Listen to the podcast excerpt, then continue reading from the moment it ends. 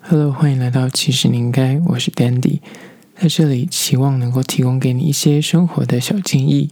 你可以参考，可以预防，也可以鄙视，希望你从中呢获得一些思考的新方向。今天要来聊聊，其实你应该了解综艺节目是如何制作跟发想的。本身呢，有一年实际的做一个节目的从无到有的电视工作经验，然后甚至在大学时候有实习啊，甚至有攻读，所以有经历过不同的综艺节目的类型，所以今天会来分享一下台湾综艺节目的一些制作的辛苦谈。其实台湾综艺节目呢，从我们那种小时候，就是七年级生小时候看的什么《玫瑰之夜》啊，《少年特工队》，什么《综艺大哥大》，我猜。超级星期天，这些都是那种脍炙人口的那种很经典的综艺大节目。到后期，二零零五年到二零一五年，可以说是台湾综艺节目，尤其是访谈节目的高峰。那会带起这个旋风，其实有一个蛮有趣的两个节目是《娱乐百分百》跟《娱乐新闻》这两个节目，其实当初也陪伴了很多七年级生以前在。放学回家的时候，那配饭吃的的那种感觉，就是很复古，然后又有带着一种聊天的感觉。它其实跟现在的 Podcast 有点像，因为当初这两个节目是有最早有高一平，然后后来变陶晶莹，然后大小 S，他们就是有点像是直播，然后有点像在跟你闲聊。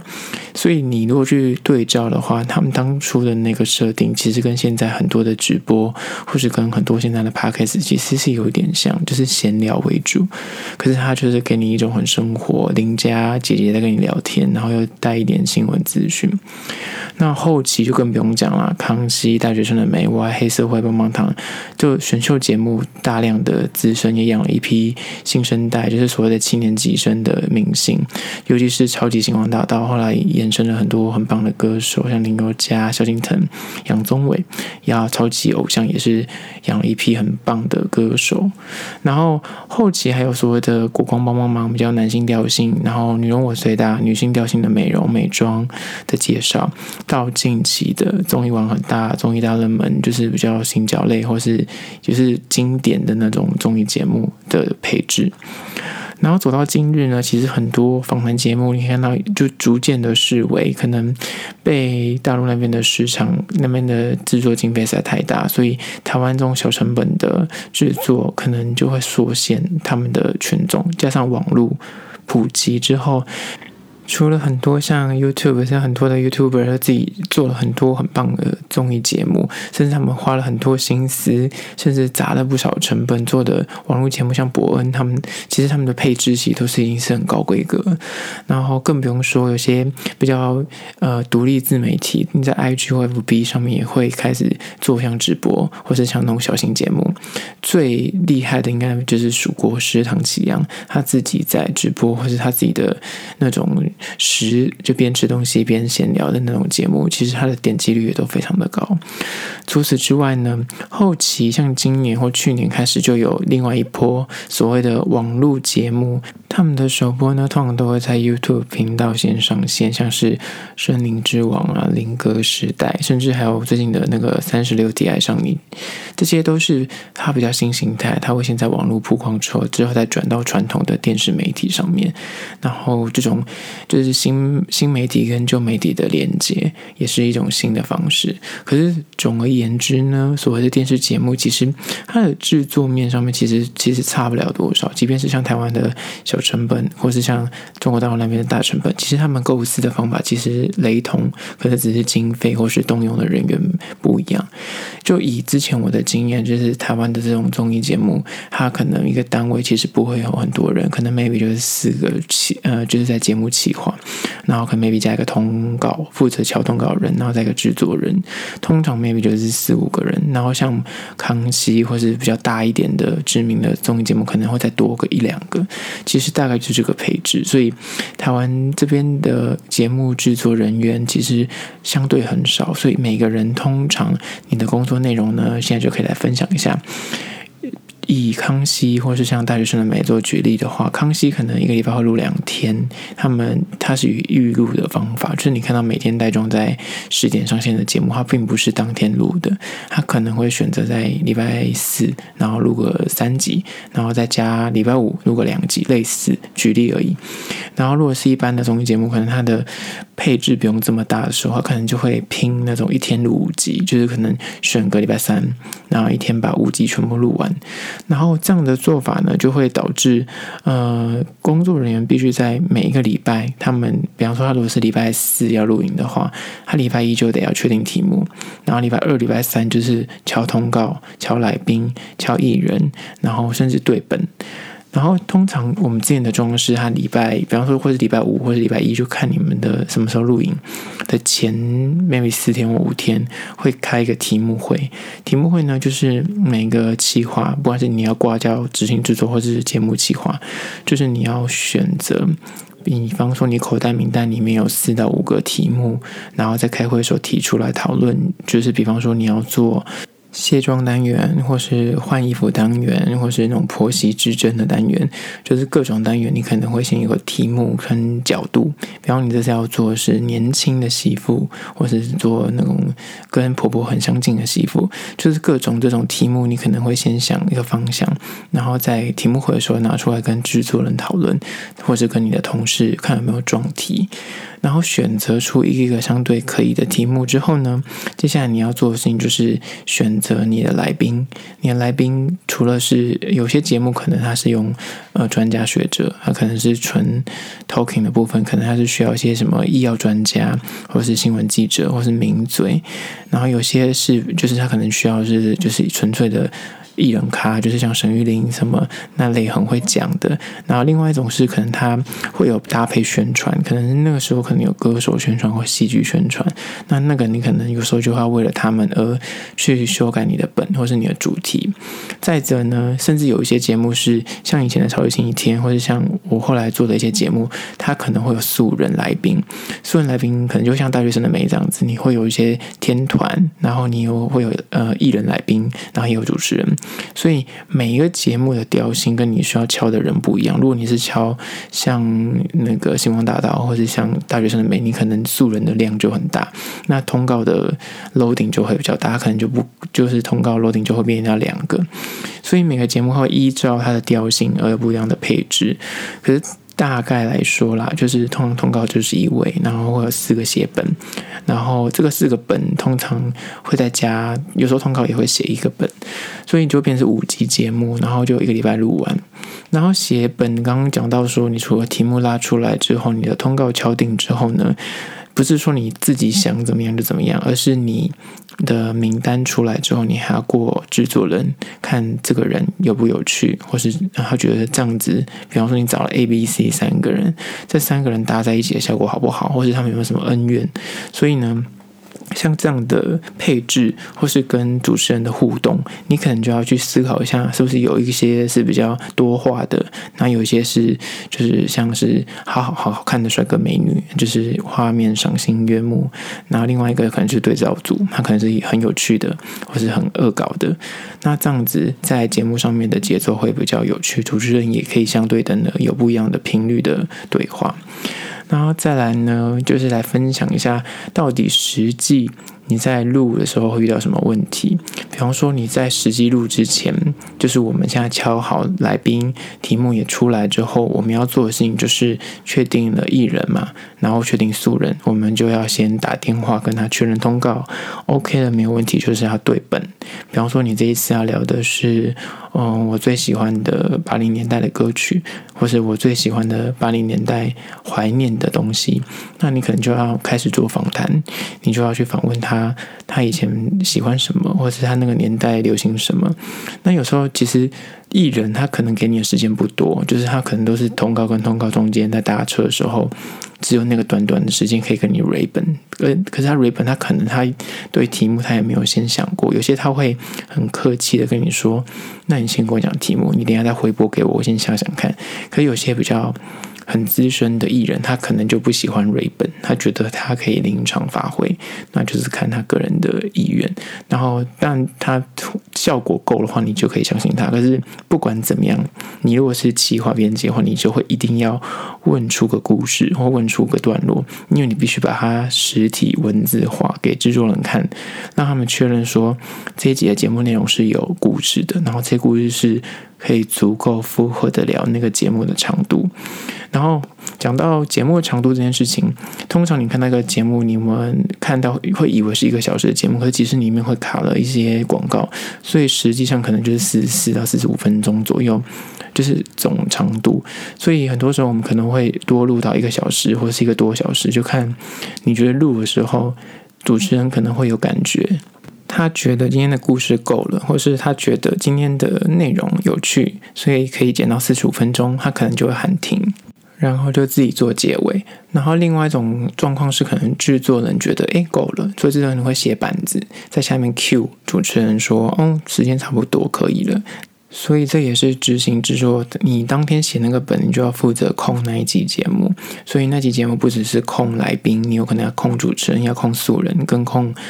所有在场在线，就是在荧幕前的人，所以你们要用一些板子来提醒他们。比方说，哎，你的麦克风有杂音，或是你曝光了，或是你的衣服哪边有问题，或是你的这个角度不好看，或是有经纪人可能会说，哎，我们那个艺人头发歪了一根，或是有一根在鼻子上面，请他自己调整。就是这种小事情，或是你要提醒艺人，他等下要宣传什么东西，都要靠我们写板子，然后 cue cue 他看。可是有时候就是。主持人或者是艺人或是来宾，他们可能太认真于那个回答，就会看不到。那么就要想尽办法，就是会有些手势或是手语提醒他们说要加快，或是要绕圈圈就是加快，或是有什么要拉长，就是有些手势可以提醒他们，我们现在节目可能会需要怎样的一个呃准则跟指示。接下来呢，但我们还是要做一些很杂的东西，比方说他订便当，然后到现场录影的时候呢，他们还有妆发时间嘛，所以你会依照所谓的大小牌，或是男女生可能要画比较久，男生画比较短，所以你可能就要提前，比方说你九点呃十点开录，你可能九点就要陆续有人来画，甚至八点半就要陆续有人来画。如果你是那种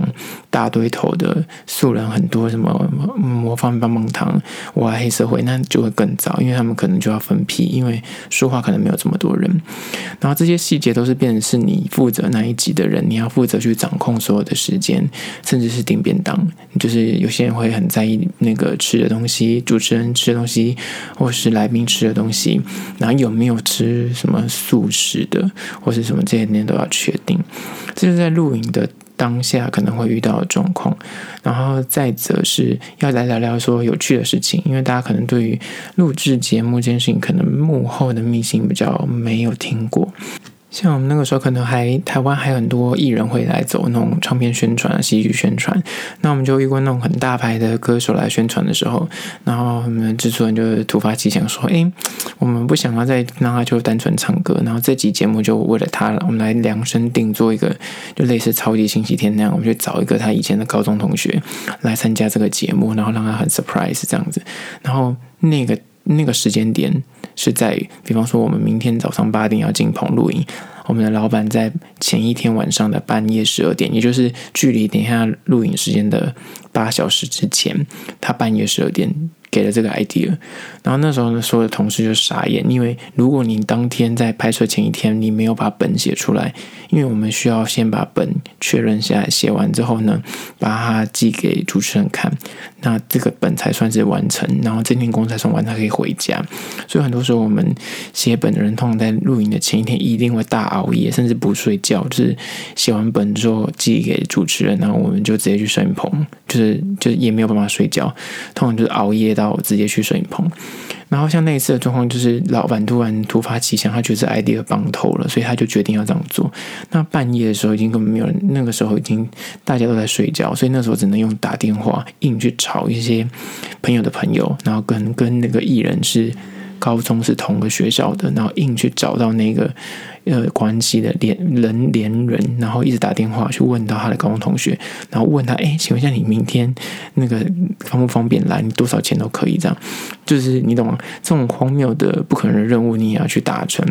就是对制作人来说，没有所谓的不可能，也跟不行，只有试试看，真的不行再换。所以呢，还有像是有些歌手或者是戏剧宣传来，你就要为他设计一些桥段跟节目。然后因为这样，你可以遇到很多很多的大明星，你可以跟他们很近距离的对本，甚至是接触，你可以听到他们私底下真的在你面前演唱这样子。可是像我们这种幕后节目工作人员，其实根本就不太可能。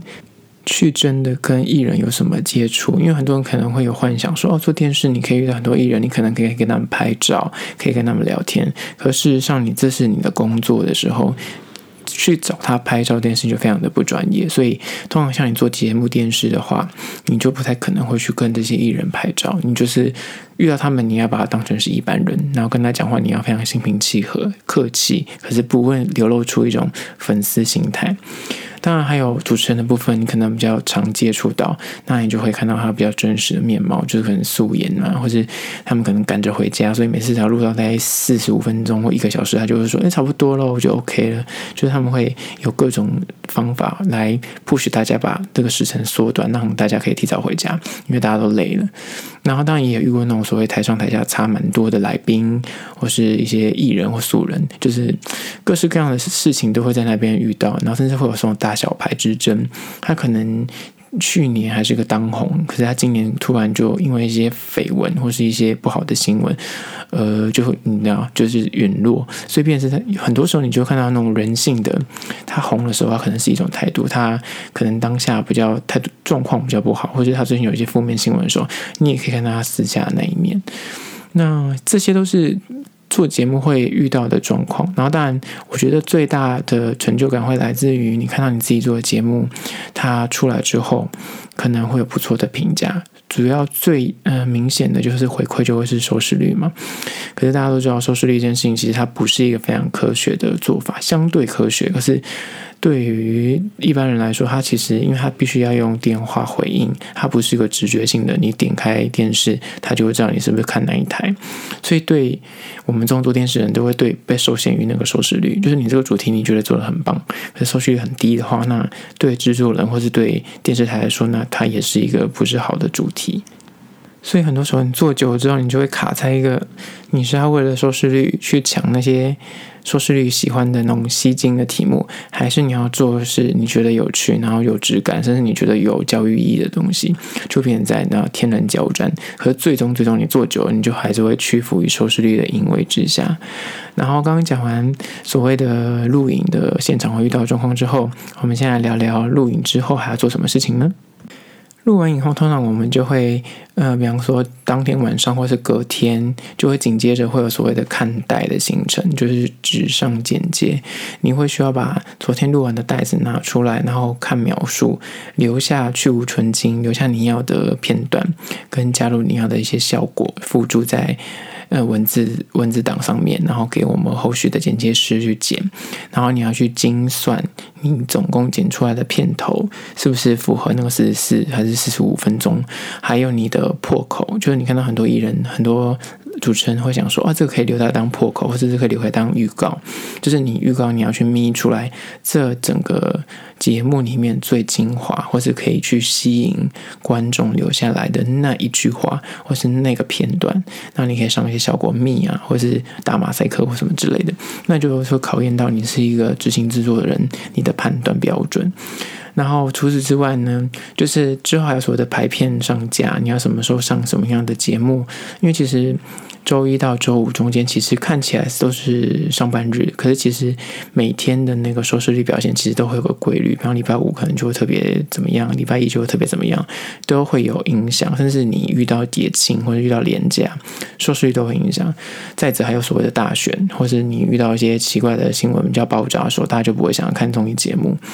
然后收视率就会是一个评断的标准。后续呢，像走到时至今日，很多社区平社群平台很多的时候，你可能还要接 YouTube。或 FB，你要剪预告，或是你后续可能上完电视之后，你还要转到 YouTube 平台，就这些可能都是在你的工作范围之内，甚至还要经营社群，就是你可能有所谓的节目的官网要去做预告啊，或是做一些活动啊，去做一些粉丝互动，来增加你的粉丝黏着度。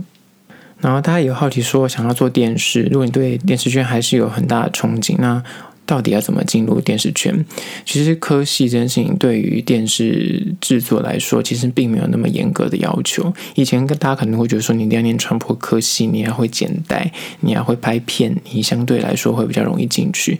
的确是这样子，没错。可是他现在因为他流动率相对比较高，因为他的薪资水平比较起薪比较低，而且他真的会比较燃烧你的热情。所以很多时候他，你只要有热情，他去面试，他感觉你是一个真的很有抱负，很想做电视，他很有 drive，他可能就会用你。所以我觉得科系不是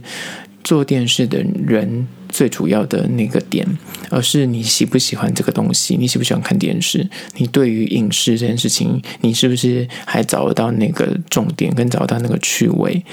然后一定要有烧干的打算。我记得我那个时候刚进行的时候，也有就是大家都觉得说很辛苦很辛苦，可是只有你真的实际进去之后，你才会意识到那个有多可怕。然后薪资当然不高，可是你也因为你可能要忙碌的加班，所以你也花不到什么钱，因为你可能都会熬夜到晚上，所以你也没地方花钱。然后你必须要不怕熬夜。因为熬夜这件事情可能会是做电视的常态，你一个礼拜至少会熬一天一夜，甚至不睡觉。所以我会建议，如果你最电视圈很有兴趣的话，我会建议你可能在二十几岁，尤其是刚出社会的时候，就赶快去做，因为它是一个蛮消耗热忱跟体力的的工作。你可以先做，然后做完之后你喜不喜欢，你当下其实做过一阵子你就知道了。然后如果你的目标像我当初的报的设定就是。我很喜欢电视，可是我不觉得我这辈子都要做这件事情，所以我那时候去做了，做了一年多，然后我之前还先有实习的机会跟攻读的机会，所以我在实际进入电视圈的时候，我已经知道大概是什么状况，只是没有真的去当正职。进去之后做了一年，就大概知道说你大概该知道的事情都知道了，那我觉得也够了，那你就可以往人生的下一步迈进。所以呢，要讲到科系这件事情，我觉得不是重点。然后再来是，我觉得比较重要的是，你要有资讯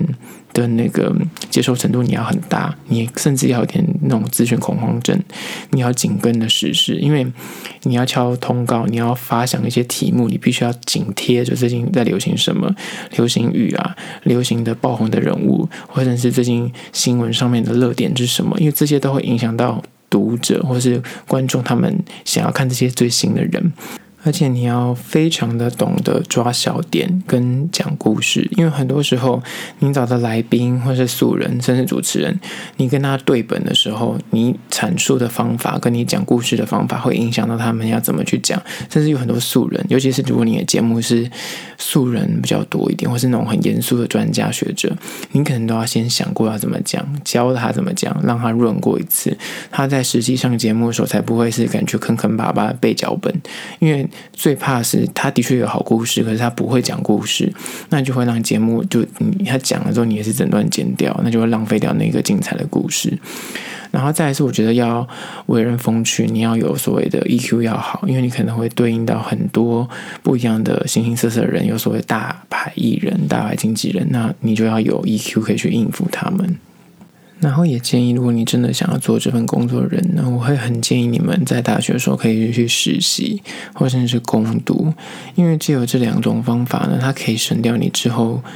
当你出社会才想要做这件事情，然后省掉你很多时间，因为你实际上去实习跟攻读，你就会很明显看到他们正职人员是怎么在做事情，然后那个环境、那个工作时间、那个工作的进度跟节奏，你是不是喜欢？